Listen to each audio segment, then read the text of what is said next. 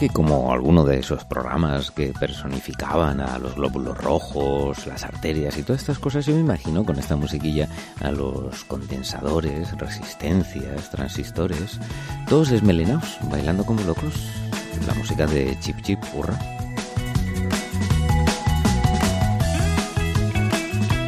Aunque aquí en este programa de la emisora Radio El Cuadrado, de López y Vicuña, pues bueno, nosotros que somos una emisora educativa, pues a veces hablamos de ordenadores y a veces de otro tipo de tecnología en este programa. Mismamente, pues de del rollo de papel higiénico y de cómo hay que colocarlo, ¿no, Carlos? Sí, sí, es un tema a tratar y que lo apunto para los próximos programas. Hombre, un tema recurrente. Todos los años hay que tratar eh, estos temas. Como la vuelta al colegio se trata. ¿Cómo pones el rollo? ¿Para adelante o para atrás?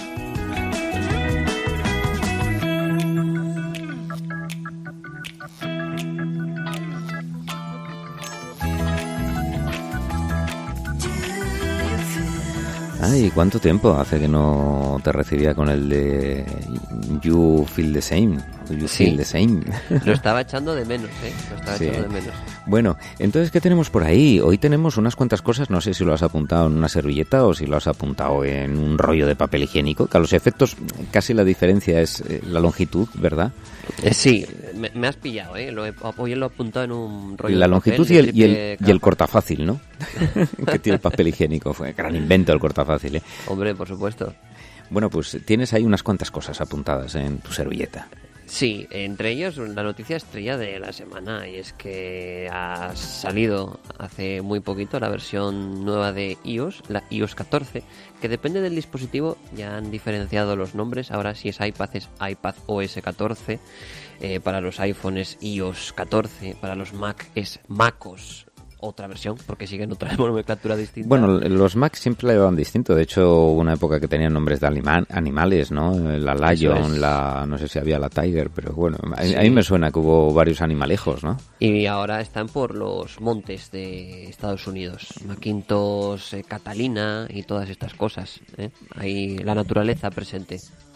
Así que ahí estamos. Bueno, hay equipos que ya por el tiempo que llevan funcionando no tienen capacidad de hardware para actualizarse a estos nuevos sistemas, ¿verdad? Pero bueno, pasa con todos, pasa con Microsoft, pasa con todos. O sea, al final es más, algunos dispositivos que siguen funcionando perfectamente dejan de tener servicio de su sistema operativo.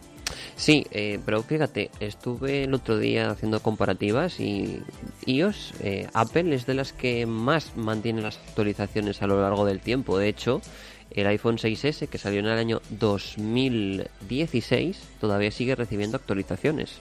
un dato Efectivamente, cierto, muy cierto, aunque la leyenda negra por ahí de muchos que no han utilizado estos sistemas es decir, no, no, yo no lo quiero porque luego las actualizaciones. Mm. en fin, en fin, ya sabes tú que estas cosas. Sí, sí, sí. Todo depende del prisma por el que se mire. Pero bueno, hablamos de iOS 14, una actualización que, bueno, puede pasar para algunos como una de las grandes actualizaciones en lo estético, pero quizás si miramos en las características, quizás pueda ser, a, mi modo de ver, una de las actualizaciones grandes de iOS cuando pasamos del de número grande, del 13 al 14, del 12 al 13, que personalmente va a pasar un poco sin pena ni gloria en cuanto a novedades, porque una de las más características y llamativas es la de los widgets, esos, eh, bueno, esos trozos de software que van a incluirse en la pantalla principal. Por ejemplo, si queremos ver eh, cuántas eh, calorías o cuántos pasos hemos andado, lo podemos ver directamente sin necesidad de entrada a la aplicación, o tener un mini reproductor de música en la propia pantalla, o incluso también algún que otro recordatorio. Pero eh, hay que tener en cuenta que esta novedad grandiosa que incluye iOS 14 ya se incluía en otras versiones, como por ejemplo en Android, desde hace muchos años atrás. Por tanto, como novedad está bien dentro del ecosistema de Apple, pero si lo miramos a nivel global con otras plataformas, es una novedad que podría ser relativa. Sí. Oye, y yo eh, ahora mismo corría, en lugar de decir corría el año tal, corría el iPhone 3G eh, o el 4, no estoy muy seguro, yo creo que el 3. Y hubo una actualización de iOS eh, que fue muy rompedora sobre todo gráficamente, ¿no? También lo era en, más sentidos, pero gráficamente pasamos de unos iconos que eran así como con volumen, con relieve, con sombritas, a unos iconos planos, chocaba muchísimo, ¿verdad? Era, era tremenda. Yo creo que ese fue el mayor cambio, ¿no? Yo sé que corría este, este iPhone en el mercado, pero tampoco sabría recordar qué versión de iOS era. Eh, iOS creo que fue iOS 9. Eh, la, actualización que, rompía con ese esqueumorfismo que caracterizaba el sistema operativo de Apple y pasaba a esos iconos más bien planos, esos colores uh, un poco pastelados. Hay que decir que la primera versión beta de iOS 9 los colores eran muchísimo más chillones y luego que fueron suavizándose a lo largo de las eh, actualizaciones y fue ya adoptando un poco la característica eh, gráfica que vemos en estas versiones. Digamos que desde iOS 9 hasta ahora no ha cambiado relativamente mucho los iconos, han ido estilizándose, han ido realizando pequeños retoques, pero ha mantenido esa línea desde ellos nueve, efectivamente. Ahora te voy a poner una pregunta. Eh, ¿Qué sistema operativo, si tú le das a botón derecho propiedades cambiar icono, siguen apareciendo los iconos de hace, no sé qué te voy a decir, 15, 20 años. Pues sí, eh, yo creo que estamos hablando de Windows. sí, sí, es, una cosa increíble, yo no lo entiendo porque tú tienes bancos de iconos en, en, la web, ¿verdad? Todos los que quieras, pero Microsoft sigue teniendo estos que son protodiluvianos, o sea, es una cosa... Sí, sí. Eh, en ese sentido, Apple en Macintosh eh, ha borrado todo rastro de, de oscomorfismo de anteriores versiones, pero sí que efectivamente yo no entiendo por qué siguen apareciendo esos iconos. Yo creo que es que hay zonas oscuras dentro del código que no las han conseguido limpiar. Eso me maliciaba yo también un poquito. Bueno, dinos otra vez esa, ese palabra maravilloso. Eh, ¿Qué palabra? El oscomorfismo ese. Esqueumorfismo, el esqueumorfismo. A ver amigos, que hoy es viernes, eh, vais por ahí por la calle, quedáis con unos amigos y ponéis una mirada al infinito. Ponéis, eh, eh, aspiráis así como si estuvierais oliendo algo para identificarlo y después decís, tengo una sensación de morfismo. Y ya esto... Y cambia, cambia. Entonces el fin de semana de otra forma. Sí, parece una corriente filosófica. O sea, algo así. Bueno, nos vamos de esta conversación no de ascensor a otro otro elemento tecnológico. Eh, eh, es que no hemos acabado de hablar de las novedades de iOS 14. es, que eso es verdad también. tienes toda la razón. Bueno, por cierto, una muy, muy importante es decir cuándo estará disponible, porque creo que todavía está, está. ya disponible. Está ah, sí, sí, pero estamos hablando de días, ¿no? De... Sí, hace poquitos días salió. De hecho, bueno, eh, los servidores de Apple, cada vez que sale una nueva actualización importante, siempre se saturan y la gente dice, es que me tarda cinco horas en descargar. Pero es que hay otros tantos millones de usuarios. Pero eso es motivo también, ¿verdad? Eh, para que los usuarios, Apple va mandando las identificaciones de que hay una nueva versión también escalonada. ¿eh? por eso muchísima gente, mm, como es mi caso, por eso no creí que todavía no estaba disponible, que todavía no ha recibido el mensaje de disponibilidad. Aunque lo podrás descargar, me imagino, pero no te llega al teléfono. Eso es, eso es. Y ya está disponible la Golden Master, que la Golden Master suele ser una versión definitiva prácticamente, eh, pero que se envían a los desarrolladores y que, a, excepción de algunas veces que ha ocurrido, es la misma que va a salir al día siguiente para todo el mundo. Pero bueno, hablando de las novedades rápidamente, otra es la organización de las aplicaciones en lo que se llama la biblioteca de aplicaciones. También existen los, los memojis, estos eh, que son emojis así como animados, que se introdujo con el iPhone X. No sé si te suenan, así que son como, como, emojis personalizados con tu cara que puedes poner ahí de todo. Siguen saliendo nuevas características de personalización y también la, forma en que se puedan enviar los mensajes dentro de las aplicaciones integradas. Como siempre, y aunque no se ponga como una de las grandes novedades, mejoramos en la seguridad, algunos parches de seguridad que se incluyen también con esta nueva actualización y también eh, integración con el HomeKit. Una curiosa novedad que se ha hablado muy poquito de ella y es que ahora Safari eh, si tú guardas las contraseñas dentro del, teléfono, por ejemplo, quiero acceder a Google, pues tengo guardada la contraseña de mi cuenta, eh, y, en otros tantos sitios que puedas tener contraseñas, te avisa de si ese sitio ha sido comprometido para que cambies tu contraseña. Uy, qué bueno, qué bueno. aunque sospecho, amigo Carlos, que vamos a recibir muchas notificaciones de ese tipo. Por Ay, ¿eh? Exactamente, exactamente. Hasta ahora lo que se hacía era utilizar una página que es Hive Pound, en la que tú metes tu, tu cuenta de correo y te miras si ha estado asociada a alguna, algún servicio en el que hayas sido comprometido recientemente para que cambies esa contraseña. Como siempre decimos, siempre es recomendable cambiar las contraseñas frecuentemente para evitar estos sustos.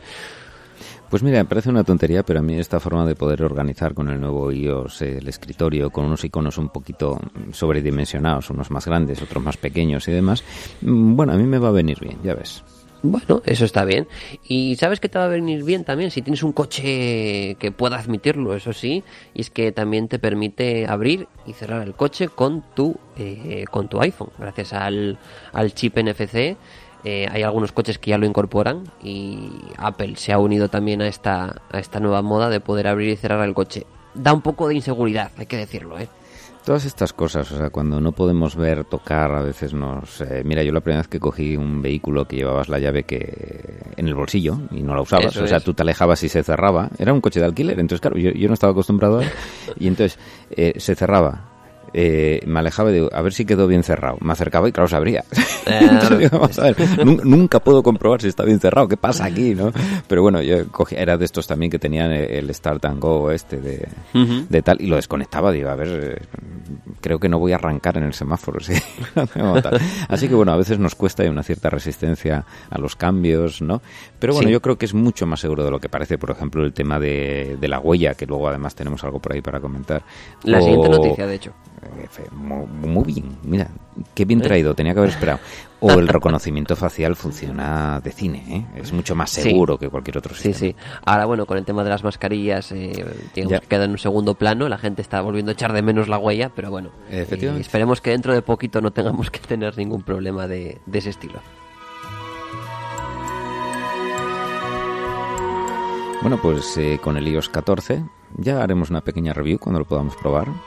Y, nos vamos a eso del tema de la huella, enlazándolo. Sí, sí, porque sabes que ahora, bueno, hace unos años que se implantó la versión de WhatsApp eh, web, que la puedes eh, utilizar en tu ordenador, en el escritorio, y para acceder a esta característica tienes que escanear un código QR con tu teléfono eh, en el navegador en el que vayas a utilizarlo. Una forma bastante interesante y bastante segura de acceder. Pero, y sin muy, embargo... Y muy rápida y muy buena, ¿eh? porque la, la verdad es que los primeros intentos de gestionar el WhatsApp desde el ordenador era un follón. ¿eh?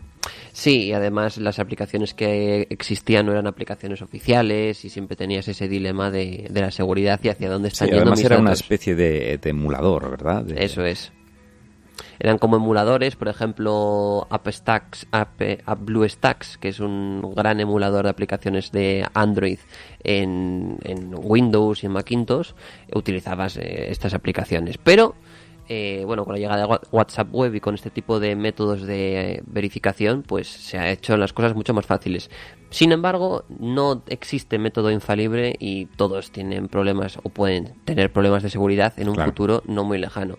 Lo que han incluido, o es una de las novedades que se va a incluir dentro de poco, es la posibilidad de, además de utilizar el código QR, que eh, WhatsApp confirme que eres realmente tú utilizando eh, el detector de huellas de tu móvil. Eh, sin embargo, sí que existen algunas diatribas en el sentido de que, ¿y si mi móvil no tiene esta opción de reconocer huella? Porque sí es cierto que la mayoría de teléfonos móviles, o por no decir la práctica totalidad de los que aparecen hoy en día, tienen un detector de huellas o utilizan el reconocimiento claro, eso, o te has hecho una herida y es una tirita, hombre. Claro, claro, y no puedes utilizar el de Educo, efectivamente. Entonces, eh, no se sabe exactamente muy bien porque es una opción en desarrollo que está en los canales beta de WhatsApp pero eh, se desconoce si es una opción eh, que es opcional eh, o si también se puede complementar con otros métodos de autenticación, por ejemplo, utilizar un PIN o también utilizar el reconocimiento facial. Pero bueno, es una de las medidas adicionales de seguridad que va a incluir WhatsApp dentro de muy poquito. Hombre, yo he visto que casi todas las aplicaciones, por no decir todas las que tenían el reconocimiento de huella, han migrado al reconocimiento facial. Entonces, bueno, me imagino que siempre que se puedan actualizar no va a haber problema. Eso es. Pues fíjate, ahí está el WhatsApp para gestionarlo desde el ordenador, que a veces resulta bastante interesante. Que de hecho, además, salió una noticia hace poquito que España era de los países en los que la implantación de WhatsApp en la población era superior al resto. O sea, somos de los que más consumimos WhatsApp. Muy poquito de otras alternativas, como por ejemplo Telegram. Somos de los que 8 de cada 10 utilizamos WhatsApp. Sí, porque a veces haces los intentos, ¿verdad? Pero es lo que tiene las redes, que tiene una fuerza muy grande y donde tienes más gente, pues ahí tiras, ¿no? Pero bueno, a ver, a ver, iremos y seguiremos estando pendientes de todas estas cosas. La verdad es que el que no lo haya probado ahora es muy, muy fácil gestionar el WhatsApp desde el ordenador.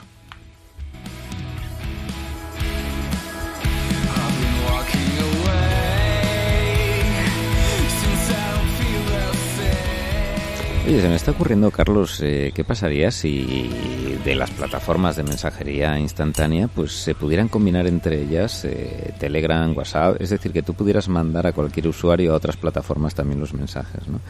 Podría ser algo parecido a como cuando, por ejemplo, eh, tú desde, tienes un correo de Gmail y puedes mandar emails a alguien de Hotmail o de Yahoo o de lo que sea, ¿no?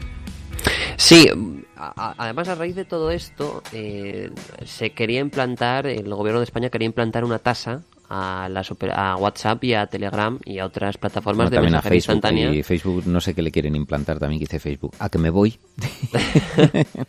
Porque de hecho se consideraban como operadores eh, en sí, es decir, como, como plataformas que ofrecían un servicio, en este caso de mensajería instantánea, también de voz, también de vídeo. Entonces querían aplicarles las mismas pero eh, parece directrices que, pero no parece que sea fácil eh, legalmente, porque hay que tener en cuenta que son servicios que se prestan gratuitamente. Claro, Entonces, hombre, si tú le aplicas un 4% de IVA o un 21% a algo que cuesta cero, pues bueno, el 14% de cero, más o menos. Es, más o menos es cero, más o menos es cero. Claro. Eh, lo que sí que se hablaba, eh, a raíz de toda esta implantación que quería hacerse de que aplicar una tasa, WhatsApp, Telegram, etcétera, la gente decía, oh Dios mío, entonces se van a volver de pago estas aplicaciones. Bueno, yo en verdad mm, pagaría bien a gusto una tarifa anual por esto, porque al final envías dos WhatsApp y la, la compensas totalmente. Mira, ¿sabes qué pasa? Que pagar lo pagamos de una manera u otra. Eso es decir, hay una línea de negocio ahí importante. Entonces, ¿con qué ganan el dinero? Mm, no está tan claro, con lo cual yo casi prefiero saber con qué lo ganan. Es decir, toma, pum. Eh, ¿Te acuerdas cuando, cuando empezaron a cobrar un euro por instalar en WhatsApp y había gente que le parecía carísimo? Que miraban, a ver, se daban de alta y de baja varias veces para no tener que pagarlo. Sí, y, ahí empezaron otras alternativas. Y de hecho, por ejemplo, había una china que no me acuerdo exactamente muy bien, pero sí que empezaron a, a surgir de todas formas, eh, lo que tú decías, y es verdad, si no vemos el negocio por ningún lado, como dicen, es que el negocio eres tú. Y en este caso pueden ser también nuestros datos y además sabiendo que ahora detrás de WhatsApp está Facebook, uno de los grandes de, Ay, no lo quería, No lo quería decir para ver si lo decías tú. ya te lo digo yo, ya te lo digo yo.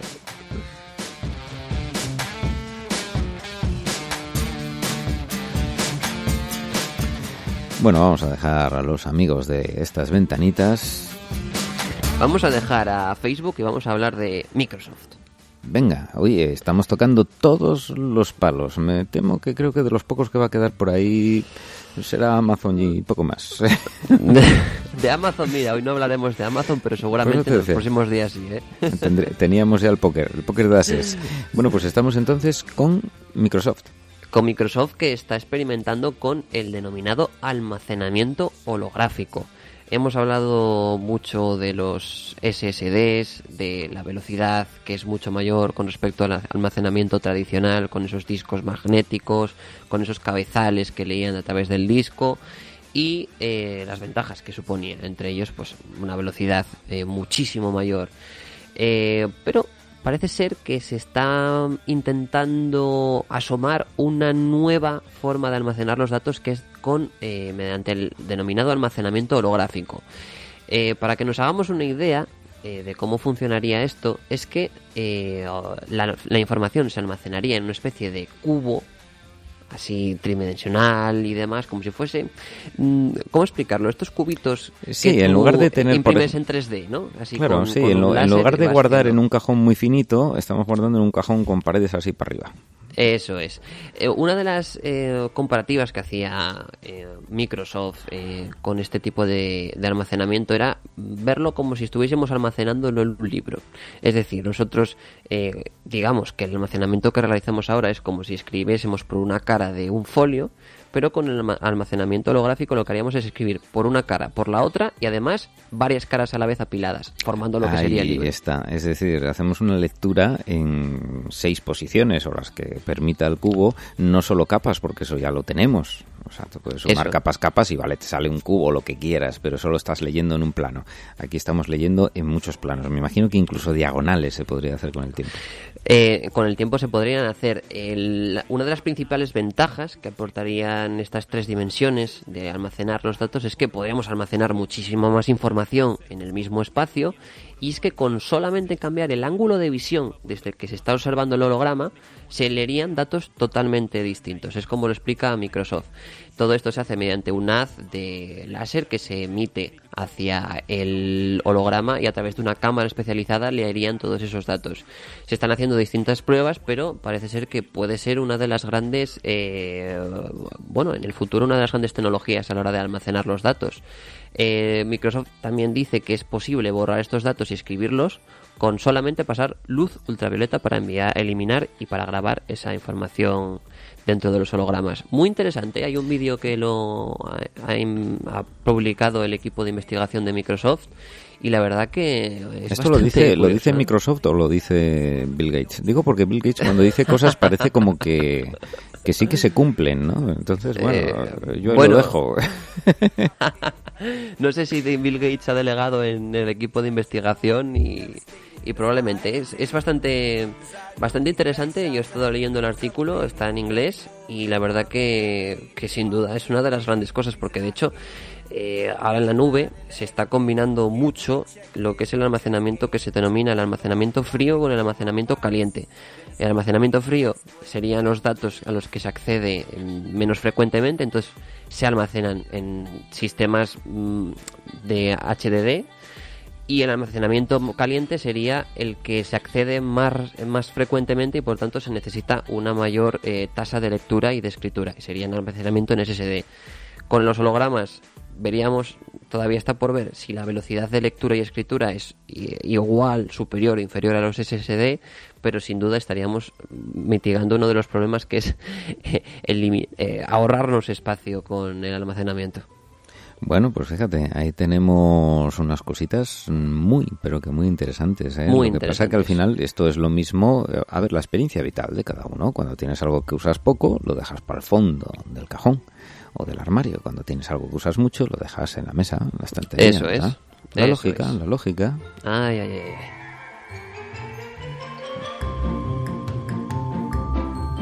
Siguen por ahí los transistores, los condensadores. Todos caminando enfilados. Es como una música muy de dibujos animados, ¿no? Exactamente. Falta el plunch plac.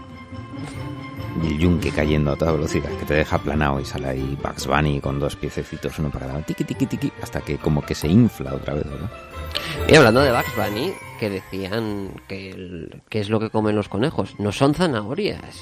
Eso es solamente una representación de los dibujos animados. Así que no nos vale a Bugs Bunny anunciando tema de, de vista, de visión, aquello de lo bueno de las zanahorias. Eso es. Sino que, que bueno, que ellos comen, de muchas cosas comen, ¿no? Yo creo, los conejos. Pero bueno, zanahoria en concreto. yo digo que si la tienen a mano. Hombre, si no tienen otra cosa al lado, pues seguramente. Mira, en esta semana se celebra la famosa feria ya de, hace muchísimos años, Agropec, en Gijón, una cita, ¿no? En Asturias para todo el tema agropecuario. Eh, donde tienen animalicos y también tienen, pues fíjate, conejos, ovejas amarillas, que siempre llaman mucho la atención. Así que bueno, te puedes dar un garbeo por ahí, por Agropec, y te pasas una rato muy agradable, seas de la industria agropecuaria o no. Si eres, desde luego, es de sumo interés. Y si no lo eres, pues bueno, ese contacto con lo que, con lo que hay ahí, ¿no? Que es muy importante. Pero bueno, eso es para noviembre, creo, ¿no? No, no, no, no. Este, este fin de semana empieza hoy. No, empieza hoy, sí, sí, a finales de septiembre. Ahí estamos. Pues si vas por allí, haz una foto a la vaca amarilla. ¿no? No, no, vaca no, eh, oveja, oveja. Oveja, Mira, oveja la, María. la voy a sacar, me voy a hacer un selfie con la oveja y te lo voy a mandar, ¿qué te parece? Siempre la gente se pregunta, ¿las tiñen? ¿No las tiñen? Bueno, lo dejamos ahí.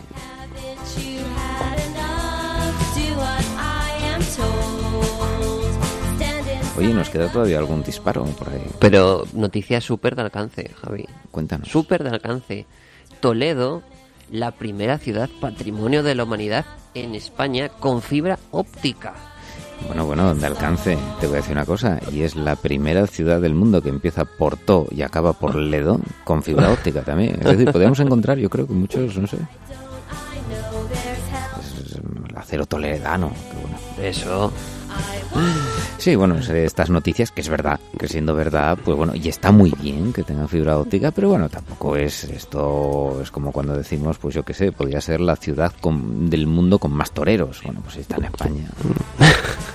Te voy a decir, eh, hombre, yo creo que esto tiene que ver un poco también porque cualquier canalización, sobre todo nueva, pues eh, requiere una serie de problemas de infraestructura en el subsuelo y demás. Y Toledo, al ser una ciudad patrimonio de la humanidad, no se puede hacer de cualquier manera. Hay que Eso, hacerlo eso bien. ¿verdad? Es uno de los proyectos que en este caso ha estado realizado por Telefónica, pero bueno, a coalición de todo esto también van a estar incluidas otras 14 ciudades que también ostentan este título que concede la UNESCO de Patrimonio, Ciudad Patrimonio de la Humanidad.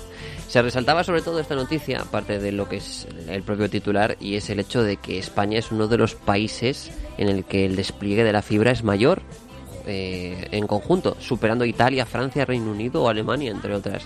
Y también hablaban sobre la- el despliegue del 5G, el famoso 5G, que tendremos que dedicarle un capítulo aparte, el 5G, eh, sobre, todo lo que va a implicar, etcétera. Eh, también hablaban de eso, del despliegue en este tipo de, de zonas. La fibra óptica, de hecho, nuestras redes en el confinamiento fueron de las que mejor soportaron las cargas de tráfico de toda, de toda Europa, para que veas. Otra cosa es lo que trafique por ahí. Eso ya Pues sí, ciudades de, declaradas Patrimonio de la Humanidad por la UNESCO, que bueno, eso también nos daría para otro programa, qué criterios Sí. hay para declararlo o no, pero bueno, ahí tenemos Alcalá eh, de Henares, eh, Ávila, Baeza, eh, Cáceres, Córdoba, Cuenca, Ibiza, Mérida, Salamanca, San Cristóbal de la Laguna, en Tenerife, o Santiago de Compostela. Segovia, Tarragona, Llúdeda. Estas ciudades eh, tienen mucho peatonal, mucho peatonal y mucho empedrado, ya te lo digo yo, y ahí hay dificultad para meter la fibra óptica. Cuidado, cuidado que, que sale Andrés por aquí, ¿eh? Si dices de peatón. Uy, es verdad.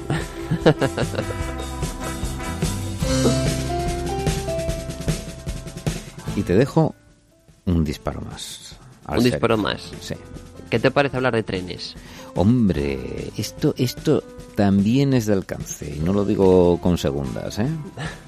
Y es que Oigo, que es una filial de una empresa francesa, va a romper el monopolio de Renfe y, el AVE con su nuevo tren de alta velocidad con dos pisos y que alcanza hasta los 300 kilómetros por hora y que promete hasta un 50% más baratos. Es una de las grandes noticias. Va a llegar, eso sí, en marzo del año 2021, pero se rompe ese monopolio de y otras empresas van a poder explotar las líneas de alta velocidad. Entre ellas van a ser las principales que unirán Madrid y Barcelona, pero que también van a tener paradas en Zaragoza y Tarragona y se pretende extender esto a Valencia, Alicante, Sevilla y Málaga. Oigo que pretende también crear más de 1.300 empleos directos, ¿eh? Y no muy es, importante. no es una compañía telefónica. Oigo. Y Tampoco Oigo. es un estado norteamericano. Pues fíjate, llama la atención esto de dos pisos, como, como los autobuses. Eso es. Bueno, pues esto marca un antes y un después del duda. tema ferroviario, ¿verdad? Sin duda alguna. Se hablaba desde hacía muchísimo tiempo. Hay muchos países donde es común que hay compañías privadas, como las hay de aviones. Lo que pasa es que aquí parece más raro, no estamos acostumbrados porque, claro, la vía, la vía es que van por la vía que tienen que ir. ¿eh? Pero bueno, Claro. ahí caben muchos trenes, uno detrás del Eso. otro, caben muchos. Solo hay que controlarlo, ¿eh? Para que vaya cada uno en su momento. Pues fíjate, esta compañía francesa, yo me parecen más bonitos, lo sabes, eh, pintados, pero bueno, ¿qué quieres que te diga? Compañía Bueno. de low cost. Y esto abre también, es, es como un antes y un después porque pueden venir más compañías, ¿verdad? O más gente. Sumarse a esto. Eso es. Y la verdad, eh, plantea también un, un, enfrentamiento, entre comillas, enfrentamiento, una competencia con el servicio de low cost que habían puesto también AVE, que era el Hablo, que el nombre, la verdad, un poquitín feo, quiero decirlo, impronunciable, Hablo. Comercialmente hablando, el nombre no. No, no, no, no, no. Mejor AVE, mejor AVE. Sí, sí, sí, sí. Bueno, compañero. Nos hemos quedado sin tiempo. Nos hemos quedado sin tiempo, pero lo hemos aprovechado muy bien. Hemos hablado de muchísimas cosas. Hemos hablado de tres de los más grandes en temas de comunicación. Hemos hablado eh, de ciudades históricas, pero también relacionado con la comunicación. Hemos hablado de trenes, transporte físico, pero también relacionado con la comunicación. En fin, que hoy nos ha salido esto bastante así, sin quererlo, fíjate, bastante. Muy comunicativo. ¿eh? Sí, sí, sí, así como somos nosotros, una emisora, eh, bueno, aquí para comunicar y porque estamos aquí. Desde luego no por la pasta. Somos una emisora educativa del Centro López y Vicuña, en Gijón. Nos puedes estar escuchando desde muchos sitios, que lo sabemos, desde muchos sitios de este bonito planeta. Pero mira, eh, estamos en España, en ese piquito que hay en el norte, eh, que divide así como la mitad por uno y la mitad por otro. ¿Te has fijado? Aunque coincide en Avilés, ¿no? Más bien el piquito. Pero bueno. el, Cabo Peñas, el Cabo Peñas, por, por decirte algo, ¿verdad? Eso, eso es. Nos vamos como hemos venido, haciendo bailar a los microchips. Por cierto, ¿sabes cómo llamaban coloquialmente a los eh, microchips, a los circuitos integrados? Al principio se llamaban eh, cucarachas, porque eran negros con muchas patucas, ¿verdad? como cucarachas. Y lo siguen siendo. ¿eh? siguen, siendo. siguen siendo, sí, son bastante, son bastante cucas. Pues ahí tenemos, nos vamos con haciendo bailar a los condensadores, transistores, resistencias, diodos y semiconductores en general. bueno, amigo Carlos y amigos oyentes. Como siempre, un abrazote y el próximo programa, el 5G, por lo menos lo hablaremos, ¿eh? Y otras cositas interesantes que tenemos por ahí preparadas. Un buen compromiso y una buena oferta.